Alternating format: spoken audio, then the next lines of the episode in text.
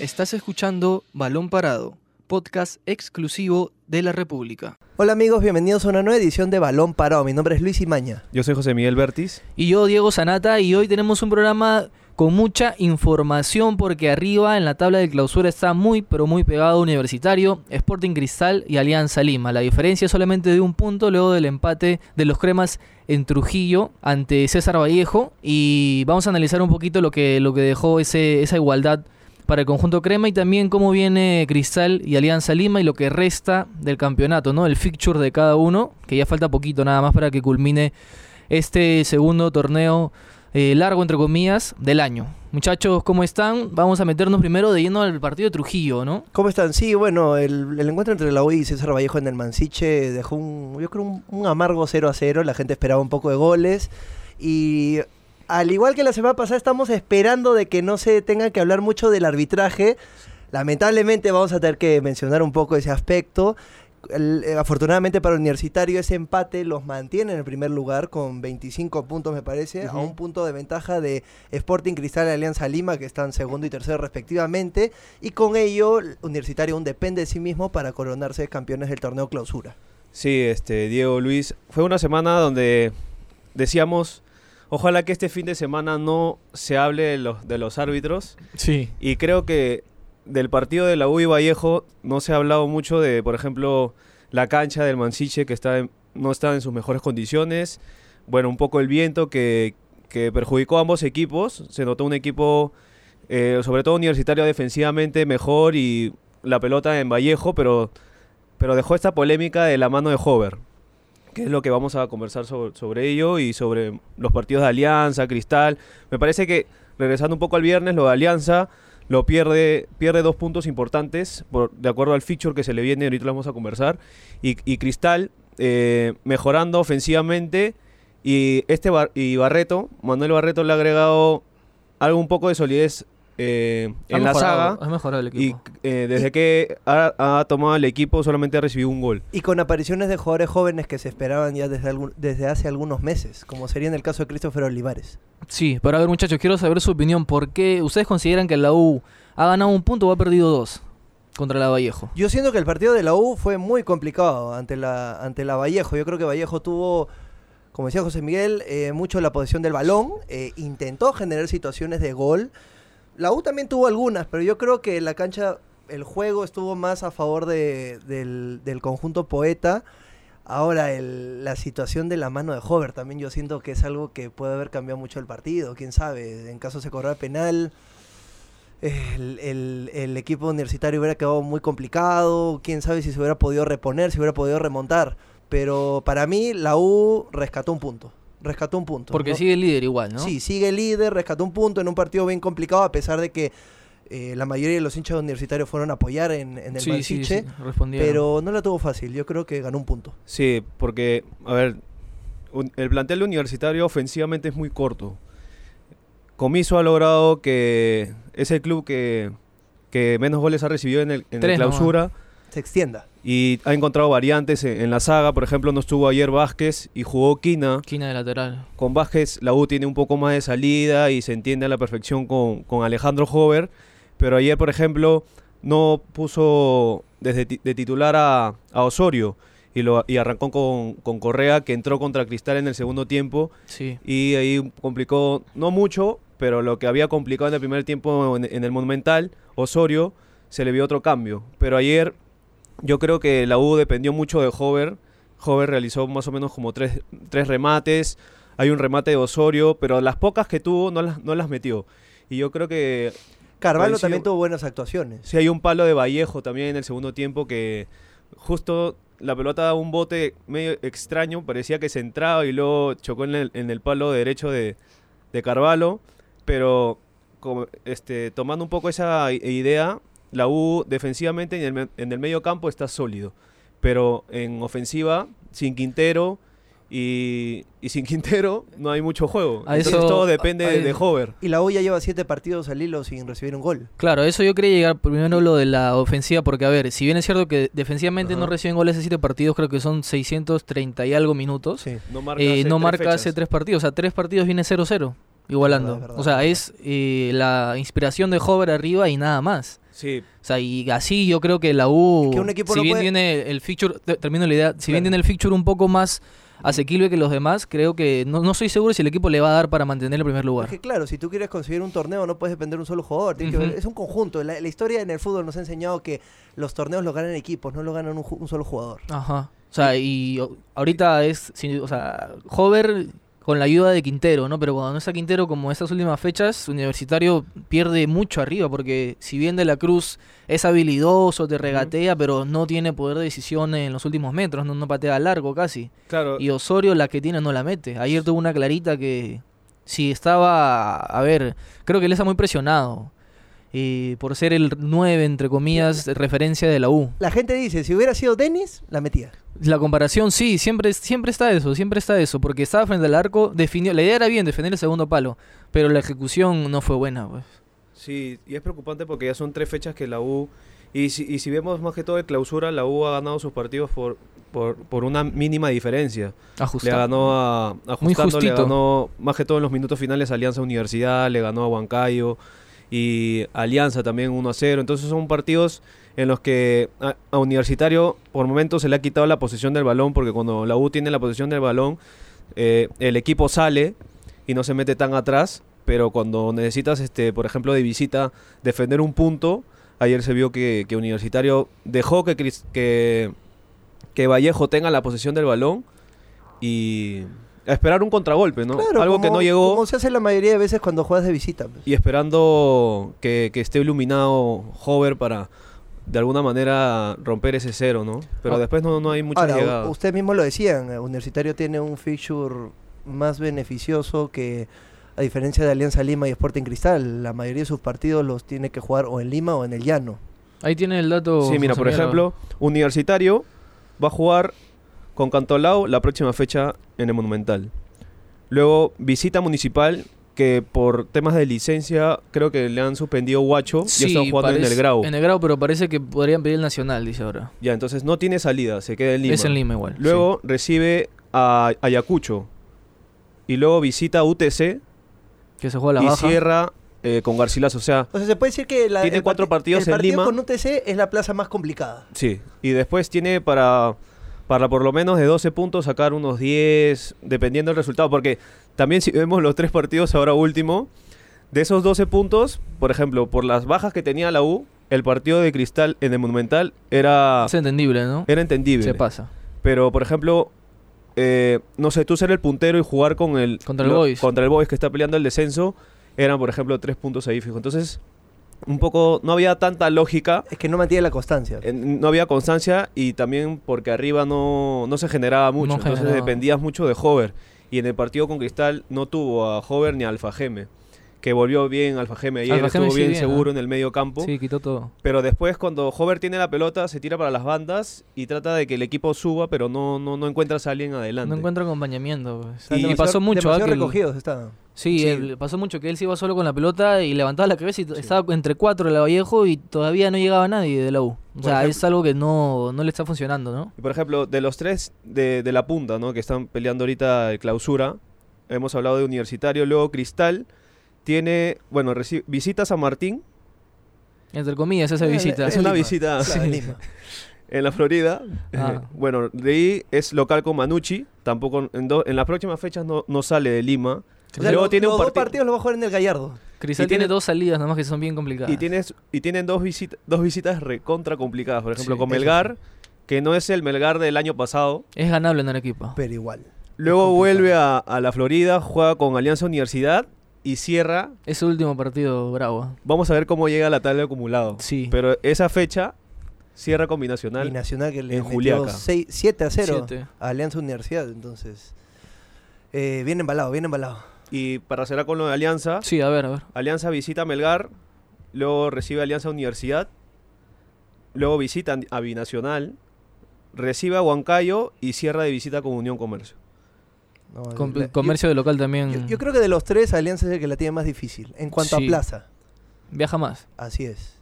Y son rivales que están de tabla de mitad de tabla para arriba también. Sí, sí, no, no. Y aún así, si fuera, yo creo que si fuera el, el San Martín, Boys, igual sería complicado porque ellos también luchan su, su permanencia. Claro, por abajo. A ver, muchachos, ahora un poquito metiéndonos ya a la, a la polémica de lo que fue esa mano, porque sí fue mano, pero hay que ponernos, tratar de ponernos de acuerdo o saber la, en qué posición estamos, ¿no? Si fue penal o no. En el Eh, momento, muchachos, ¿qué les pasó? claro, ¿Qué en la- sin mano? repetición. Fue en el momento para mí era penal. Era sí, penal. sin repetición penal. es penal. Y se generó todo un problema hasta en la misma conferencia de prensa. Claro, que incluso este Chemo al final se rectifica y creo que vio el reglamento, que justo Diego lo va a leer. Así es, él se había quejado de que había cierto favoritismo para algunos equipos que miraban la insignia. Y, Y bueno, y chicos, la mayoría yo creo que incluido yo pensaba, o sea, no, no A primera impresión- pero sí pensaba que era penal. Sí, se parecía que era penal, que se había barrido, que se había apoyado en el piso con la, con la mano y la, la mano, la pelota va a la mano, ¿no? Claro, Le choca en el brazo. Una mano obvia. Eh, pero luego en la repetición se ve que se cae y me animaría, no sabría, o sea, pensar de que fácil recibió un empujón previo de Cedrón, creo si no me equivoco, que se resbala y se cae, ¿no? Y ya de ahí la pelota ya es por inercia, ¿no? Que va lamentablemente donde está la posición de la mano, pero no fue nada, nada intencional. Pero ah, muchos, muchos comparaban ese penal que, que nos dan a nosotros en la Copa América, que lo he escuchado y lo he visto Ajá, en Twitter, sí. lo de la mano de Thiago Silva. Es diferente el contexto porque me parece que... Uno se que- barre y el otro se Ajá. cae. Y el otro... primero. A ver, ¿cómo lo podría Claro explicar? que según los estatutos que indican lo Las bases. claro, si tú te estás cayendo, entonces estás en una situación donde no puedes apoyarte de Claro. ninguna forma y en ese momento te cae el balón, no es considerado penal. Y suponemos que por esa razón el árbitro de ese encuentro no, no cobró, no cobró la. no cobró el, el- el penal. En otras ocasiones, donde estás parado o hasta si te caen del brazo, ahí no habría problema, ahí sí es considerado penal. Claro. Entonces, parece que esa ha sido la razón por la cual eh, no, se, no se cobró esa falta dentro del área. A ver, te leo rápidamente el punto donde se podría, se presta más a lo que pasó con Hover, que es el cuarto. El número 4 dice, eh, a ver, si el jugador cae y la mano o el brazo quedan entre el cuerpo y el punto de apoyo en el suelo, pero no alejadas del cuerpo hacia un lado o en vertical. O sea, en esta situación no debería cobrarse un penal, que es básicamente lo que le pasó a Hover, que se cayó y luego se apoyó en el, en el césped, ¿no? Con su brazo izquierdo, si no me equivoco. Sí, con el izquierdo fue. Y la pelota eh, hizo un rebote y un extraño y le chocó en el brazo. ¿no? Los de Vallejo están en su derecho, ¿no? En primera impresión de reclamar penal porque parecía. Pero, o sea, el árbitro creo que es Giovanni, Giovanni Quevedo. Quevedo. Y se mantuvo y creo que fue una buena decisión al final. Sí, sí. El mismo Ángel Comiso en, en la conferencia también se sustentó con, con esa normativa. Poco prepotente también, ¿no? Sí, pudo haberlo hecho de una mejor forma porque se notó medio agresivo con, con la prensa. Sí, Pero al final tenía razón en parte. Claro. Y aparte que, si ustedes, si vemos un poco la jugada, es... Pasa al medio, o Cedrón tiene la pelota, pica, y ahí ya venía la marca de Alfajeme, y ahí es donde Hover también quiso entrar a quitar el balón y se resbala. Sí. Pero después no había alguien de Vallejo que, que recepcione la pelota, ¿no? Ajá. Creo que estaba muy metido, Universitario estaba muy cerrado porque yo vi más o menos como siete hombres de Universitario en esa misma jugada. Entonces como que no se veía mucho peligro, ¿no? Bueno, pero en la mano no necesariamente se cobra por el, Claro, por claro. el peligro. Claro, que muchos puede dijeron generar. de que pero la pelota no estaba en Claro. dirección al arco, ¿no? O sea, no tiene nada que ver, pero igualmente no no no era, ¿no? O sea, no era penal, creo que O sea, mirando a futuro, sin, en el hipotético caso, ya que seguía el balón, probablemente no hubiera terminado en una jugada muy peligrosa de la Vallejo. Pero aún así, sí pudo haber sido considerado penal si es que Hover no se hubiera caído y la situación no hubiera sido otra. Coincido, yo me, o sea, de ahí, lo lamentable de eso es que, eh, a ver, ahora estás con un ojo viendo el partido y con el otro viendo el árbitro, ¿no? Sí. ¿Cuál es- y pones eh, y dudas de sus decisiones, Sí. o sea, dudas de que por qué cobró esto, otro hubiera cobrado penal, o sea, creo que a ese punto hemos llegado ahora, ¿no? De tantos errores arbitrales que ya no confías en nada. Exacto, pues todas las reincidencias que han habido, no solo de un árbitro, sino de varios y en todos los partidos, y sobre todo los partidos que involucran a los tres equipos más populares, genera ese, ese, ese esa desconfianza. Eh, como tú decías, Diego, tener que mirar con el derecho por un lado, con el izquierdo por el otro, misma iguana, y pucha, Sí, pues. asegurarte de que no se esté, de que se esté arbitrando de la mejor manera posible. Y ahora con, con el tema de, de la semana que fue los que votaron a favor y en contra de los estatutos, en, en el partido en el Callao eh, le anularon un gol A Concha, legítimo a la San Martín. a San Martín. Y San Martín era uno de los clubes que había votado en En contra. contra. Entonces, como dice Luis, ya no es Ya tenemos un ojo mirando el, el partido y el otro mirando al árbitro. Se genera ese morbo, ¿no? Se genera ese morbo, claro, pues, en parte de los clubes que apoyaron el cambio del estatuto, los equipos que no apoyaron, entre ellos estaba Alianza, estaba San Martín, estaba Cristal. Y además el partido de la U era más polémico todavía porque habían designado un árbitro que no dirigía desde abril, mayo. Sí. Y que el cuarto, cuarto árbitro era el hermano, El de, hermano de Lozano. de Lozano. Entonces, ya desde antes de que se pite el partido ya había una polémica en ese partido. Y sobre todo por la U que está peleando arriba, ¿no? Sí, pues. Y por todo el feature que viene y los equipos que vienen detrás intentando también pasarlo universitario, ¿no? Pero das ganas de que ya venga el bar. Yo sé que es, es- es muy poco probable, casi imposible ahora por, por el tema económico y la infraestructura, pero ¿cómo ayudaría si, si estuviera el, el bar en, en estos partidos? Ya se aclararían varias dudas. Mira, por ejemplo, el Mundial Sub-17 que lo íbamos a coger, Iba a Sí. tener. iba a tener el, el bar Sí. y empieza el sábado y que y bueno después del- del- de, la organización dijeron que los equipos podrían quizá para el otro año tener eh, el implemento del bar ya han traído el bar para partidos de copa en Matute me acuerdo que partido de cristal con Zulia si no me equivoco Ujú. pero después este ya necesitamos el bar no Sí, yo creo sí que yo sí. creo que sí ya ya es momento de de que para el otro año Es bonito soñar. Es- exacto, es bonito soñar. Es es muy probable que venga el sí, otro yo año, no creo pero, tampoco. pero se hace querer, yo creo, se hace querer. A ver, muchachos, ahora dejando un poquito del lado universitario, eh, ¿qué pasó con Alianza? Que Alianza lo ganaba 2 a 0 y al final Manuche, que es un equipo que juega bien, hay que decir que viene jugando bien, y se lo empata, ¿no? O sea, 2 a 2 terminó el partido de Matute y un resultado que, a ver, si Alianza ganaba, era líder hoy en día. Sí. O sea, por ese empate, Alianza es tercero. creo que a Alianza le está costando el tercer gol no Y, hay y- partidos que eh, Defiende son mal y la mantener los resultados, Sí. porque ya van varios partidos contra, contra Piratas, y, y creo que por el mismo resultado. do- Va 2-0. Le anotan dos goles casi y- siempre, y le últimamente. Claro, no puede ser, no puede ser. Yo creo que un equipo tiene que liquidar o, o mantener el score. No puede ser que a cada rato le, le igualen el partido. Sí, me parece que al partido de Alianza le faltó un poco más de paciencia al medio campo. Cuando le empataron el partido y estaban buscando ese tercer gol que les comentaba, se notó un equipo muy desorganizado al medio. Bengochea saca a Cartagena, que necesitaba marcar sobre todo eh, los contragolpes de, de Manucci, porque al final te deja la sensación de que Manucci se iba con un 3-2 que Alianza. Sí.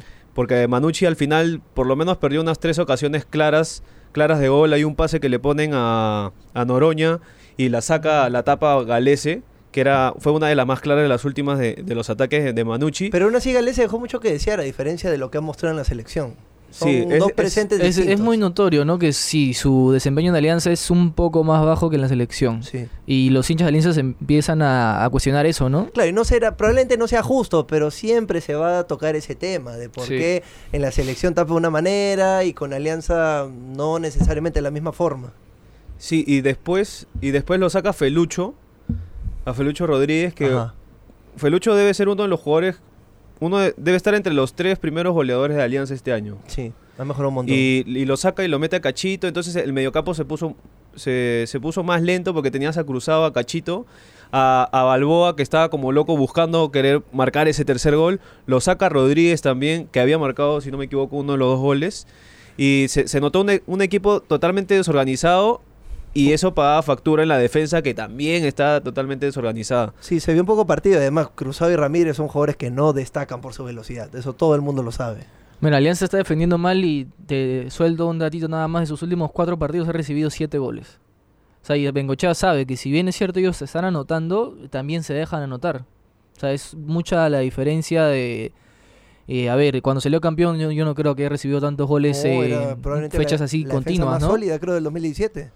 Sí. La O menos sea, batida. es uno de los puntos débiles que tiene que reforzar y hacer más énfasis de cara a lo que va a ser Arequipa, ¿no? Porque es una plaza difícil y ahí si pierden ya se complican demasiado para el título. Sí, Porque- además con este partido Alianza rompió su racha de solo victorias de local en, en el torneo clausura. Y por ejemplo, Melgar de local no ha estado, no ha estado siendo contundente porque genera mucho y no, y no la mete. Y ha perdido partidos que ha atacado los 89 minutos Sí. y le han marcado el último gol de cabeza, por ejemplo, o un gol de, dentro del área, remate de fuera del área. Entonces, vamos a ver, es- es una plaza bien difícil para Alianza, pero el año pasado ya demostró que, que pasó a la final. Y con polémica y con también. polémica. El gol fantasma de canchita. sí, Y, y le ha hecho buenos partidos también a Melgar. sí, sí. Vamos a ver. Ya vamos a ver cómo resulta. Esperemos nuevamente que no haya polémicas arbitrales. Ahora, muchachos, con muchas ganas, en serio. sí. Eh, para cerrar un poquito el, el tema del clausura, eh, Cristal, creo que a media máquina, no, no, no, no, no fue el, el Cristal de la U, pero igualmente le sirvió para golear 4 a 0 a Pirata. Eh, con Barreto siguen invictos. Son 6 partidos, 4 victorias, 2 empates. y en general creo que son 7, 8 partidos mientras estaba vivas que Cristal no pierde. Creo que de a poco la hinchada de Cristal ya va aceptando más a, a Barreto. No, y los números así lo, lo indican, ¿no? También, o sea, muy aparte de que Cristal no pierde y está ganando, eh, el juego, en el juego han dado un paso adelante. O sea, Cristal es un equipo que te propone mucha intensidad, te propone un juego alto, te presiona la salida. Su defensa, tú ves cuando Cristal tiene la pelota, están prácticamente en el medio campo. Sí. Para ni bien la, los jugadores de adelante la pierden, ellos automáticamente hacer la presión y recuperar la pelota lo más rápido posible. O sea, Cristal se defiende con la pelota. Y lo bueno, y creo que a comparación de, de Alianza o de la U, bueno, a comparación de la U, Cristal tiene más plantel. Y a diferencia de Alianza, Cristal está jugando mejor que Alianza. Yo creo que Cristal, si saca buenos puntos en esas dos visitas en Melgar y en Juliaca, que vamos a ver cómo llega al final, eh, está ahí para clausura.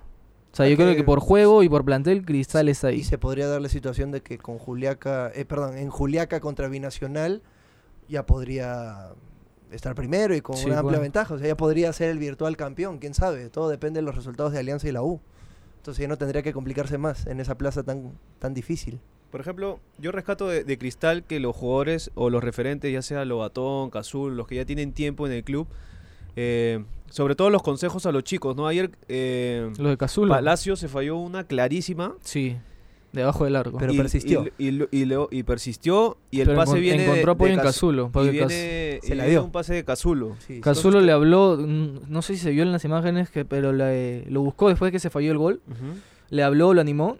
Y luego a los dos minutos, creo nada más, al minuto, Golazo. ni bien la recibe Cazulo al borde del área, lo primero que hace es, en vez de pegarle, se la da a Palacios para que él, la, él defina, ¿no? Y se reivindique. La mandó al segundo palo y de ahí estuvo un emotivo a la hora del gol. Sí. Se O mostró- sea, se es positivo y de el, el papel, ¿no? Que Ujú. muy aparte en el campo que tiene Cazulo, Lobatón, eh, a ver, otro que tiene tiempo, Reboredo, me animaría a decir, eh, la charla con los jóvenes, porque Cristal tiene muchos jóvenes y la mayoría son de la cantera. Y ahorita son titulares, el caso de Tábara, Pacheco, eh, Pretel también que alterna, o sea, son jugadores que le están dando resultados y tienen que ser bien llevados, creo. Y ahora Christopher Olivares, que si sigue así podría ser nueva pieza, puede- hasta podría ser titular en eh, de Vamos a, vamos a ver, ha sido bueno los minutos, ha hecho dos goles, creo que es para sumar confianza, pero que no te quede duda que el próximo partido con la San Martín va a jugar el Chorri de titular, porque regresa a Palacios. Bueno, eso sí. Pero, Sí, pero no sería malo que sume algunos 20 puede probar, no, sí, debería darle más minutos, eso sí. Debería darle más minutos, por ejemplo, contra la U lo metió faltando muy poquito. Claro. Pero- Tiene que darle tiempo para calentar. pues. Ya, Sí. Antes de ir este, cerrando ya el, el programa, bi- Binacional. Estamos hablando del último partido de Binacional con, con Con Cristal. Vamos a repasar el feature de, de Binacional. Visita a Unión Comercio. Luego eh, visita también a Huancayo. Tiene dos partidos de visita. Luego recibe a Alianza. Visita a Boys y cierra con Cristal. El fixture de Binacional está más complicado que el de los tres de, de arriba, creo. Sí. ¿ah? Imagínate. Porque mira, va a tener una visita a Comercio que también Como Yobamba. está buscando meterse en el clausura, porque es el cuarto ahorita en, la Sí. tabla. Huancayo, que se vino en picada, me parece que también era uno de los protagonistas en este Busca el torneo internacional también. Alianza, que está peleando Arriba. arriba. Boys, que está intentando mantener el- la permanencia. Y con Cristal, ¿no? Está En bien. La puntura de... Claro, tienes toda la razón. Ahora, Binacional ya tiene un cupo para la semifinal. Claro. Entonces no siente esa presión. Y probablemente en las últimas fechas no, no tendría que mandarse con todo, por ejemplo, ante Cristal. Entonces, eso yo creo que podría Porque Binacional- la carga. ¿Tienes la tabla ahí, José Miguel, a cuántos puntos está del, de la U? Porque, a ver, si no es mucha la diferencia, no descartaría yo que Binacional busque luchar el, el torneo y así ya va directamente a la final, ¿no? Pero si como, eh, también puede ser que si está muy lejos de la U, como dice Luis, guardan algunos jugadores y ya se preocupen en las semifinales, ¿no? Porque para qué arriesgar si ya estás en los playoffs. Así es, mira, Binacional tiene 20 puntos, está quinto a 5 Bien, puntos cinco, Universitario que está ya primero. Puede Y meterse. Visita, y visita Comercio. Sí. que también está ahí, ¿no, Luis? Eh, Unión Comercio está cuarto ¿Ya con ves? 22 puntos. O sea, ahí todo pegadito, ¿ves? O sea, cualquier to- cosa puede Y pasar. los cinco primeros de, de esta tabla se van, a, se van a enfrentar. Sí. Y otros que están ahí también luchando O sea, por la permanencia, un cupo al- al internacional, ya no ya a pelear el título, pero va a estar todo apretado y, y luego va a venir otra fecha doble de, de amistosos de la selección En peruana, noviembre. Vamos a ver ¿Quiénes cómo... van a convocar? Sí. Es verdad. la sub-23. Pero bueno, lo, lo- lo bonito es que el torneo está atractivo fuerte, está fuerte. y está para no perderse, ¿no? Ninguna de las próximas fechas. Ahora ya para ir cerrando el programa vamos con el, el top de la fecha, ¿no, Luis? Así es, Diego. José Miguel. Arrancamos con el top de la fecha y la primera categoría es la figura. Y el ganador es Héctor Lacherre por su triplete con Deportivo Binacional. Sí, el jugador, eh, el partido fue en Juliaca, el jugador fue elegido como el mejor del partido por el hack tri, el triplete, que le anotó a Alianza Universidad y, y bueno, Deportivo Binacional que ya está mostrando otra cara desde que está con Roberto Mosquera al frente de- del equipo. Así es. Ahora, la segunda categoría es el golazo y el ganador sería Joao Villamarín, jugador del Manucci. El 2-2 Sí. en, el- en Matute. Exacto. Sus compañeros lo, lo molestan de que fue un centro, pero él dice que fue remate al arco. y la clavó. Fue con tres dedos, me parece. Sí, Sí, sí, le pegó, la pelota parece que... A mí me da la sensación que también es un centro, pero termina al arco. pero termina yendo al largo, también- ¿no? Y, y un bonito gol, ¿ah? lo, lo dejó... Salió una pintura. No se le esperaba, Galese. No. Ah, Ese sí. es el, el- el golazo de... Con mucha importancia también, porque es un punto en Matute. Por supuesto. eh, buscando también Manucci entrar a un, a un torneo internacional. Sí. En su vuelta a primera después de muchos años. Así, equipo histórico y, también. Y con lo poco que tiene, porque se le nota que es un equipo que mete hasta el final. Y bueno, encontró el 2-2 con Joao Villa- Villamarín. Así es. Ahora, la tercera categoría sería el blooper. Y el ganador, entre comillas, es el gol fallado por Brandon Palacios. A ver, aquí lamentablemente el jugador eh, recibe una buena asistencia de Christopher Olivares que desborda por la derecha. Está solo frente al largo, pero él, como él mismo lo reconoce después, post partido, no supo con qué pierna definir. Si con la derecha o la izquierda, o si inclusive paraba la pelota primero, se hizo un mundo, ¿no? Y definió con la zurda, lamentablemente fuera del, de los tres palos. Y fue un, un gol fallado que él mismo se, o sea, sabía que había errado se lamentó mucho, pero al minuto, como hemos dicho hace, hace poco nosotros, tuvo, tuvo revancha, ¿no? Nunca Y hay que anotó. bajar los brazos. Sí, ese es el mensaje, creo, ese es el mensaje en su situación. Así es. Ahora, la cuarta categoría sería la polémica. Y el ganador, también entre comillas, sería la mano de Alejandro Hover. Que ya le hemos explicado, eh, hemos sacado las bases de FIFA. Y según la- el reglamento, cuando el, el jugador. ¿Cómo era Diego? ¿Tú lo tenías más claro? A ver, acá Porque lo es tengo. Es muy confuso porque son varios puntos en, en, en Para el explicar. reglamento. Así es. Ahora, en base a esta mano, eh, de ahora en adelante, to- todas esas clases de situaciones se va a tener que evaluar con la misma, con la misma lupa. Con la misma vara. A ver, te la leo rápidamente del punto 4 de las bases. Dice, si el jugador cae y la mano o brazo quedan entre el cuerpo y el punto de apoyo en el suelo, pero no alejadas del cuerpo hacia un lado o en vertical, que fue lo que le sucedió a Alejandro Hover y por ello el árbitro del partido, Giovanni Quevedo, no, no lo consideró como un penal o mano con intención, ¿no? Así es. Ahora, la última categoría es el personaje. Y el elegido sería Chemo del Solar. Sí, que primero destruye a Quevedo por el, por el penal. Y luego al final dice: Me equivoqué con el penal. Y le pido disculpas al árbitro, al árbitro Giovanni Quevedo. Vamos a repasar un poco las declaraciones que él dijo. Eh, hoy nuevamente nos han perjudicado porque hubo un penal que se ha visto en Trujillo, Chiclayo, Cusco, en todo el Perú y el árbitro no lo cobró. Estoy muy molesto por esta tu- situación porque te condiciona un resultado. Y en la noche habla en un medio y dice, bueno, le pido perdón a, a Giovanni Quevedo porque no era penal. Habló en caliente, como se dice, ¿no? Sí, Creo sí. que no vio el video antes de salir del vestuario y después cuando Escuchó salió, cuando de regresó, reglamento. Miren, le di una chequeada, ¿no? A ver, pásame, pásame para ver las bases. En la ya. vida, si uno está caliente, lo mejor que puedes es aguántate un rato, respira un poco, ya cuando estés un poco más frío, ahí comienza a hablar. Hay algunos entrenadores que dicen, no he visto la jugada, voy a verla. Mejor sería eso. Y Más al final mesurados. Emiten un- un- una opinión. Él Eso, lo, él lo afirmó. él lo afirmó, dijo, bueno, todo el Perú ha visto un penal y todo eso. Y al final en la noche se, se re- se rectifica y le pide disculpas a, a Quevedo. Y no quedó bien parado. Lamentablemente no. Pero bueno, ese ha sido el top de la fecha número 12 del torneo clausura. Vamos a seguir informando ya en los próximos días de lo que se viene y también ya en noviembre nada más que se vienen los amistosos de la selección, ¿no? Esto ha sido y todo ya en esta edición de lunes en Balón Parado. Mi nombre es Diego Sanata. Yo soy José Miguel Bertis. Yo soy Luis Imaña y nos vemos en la próxima edición.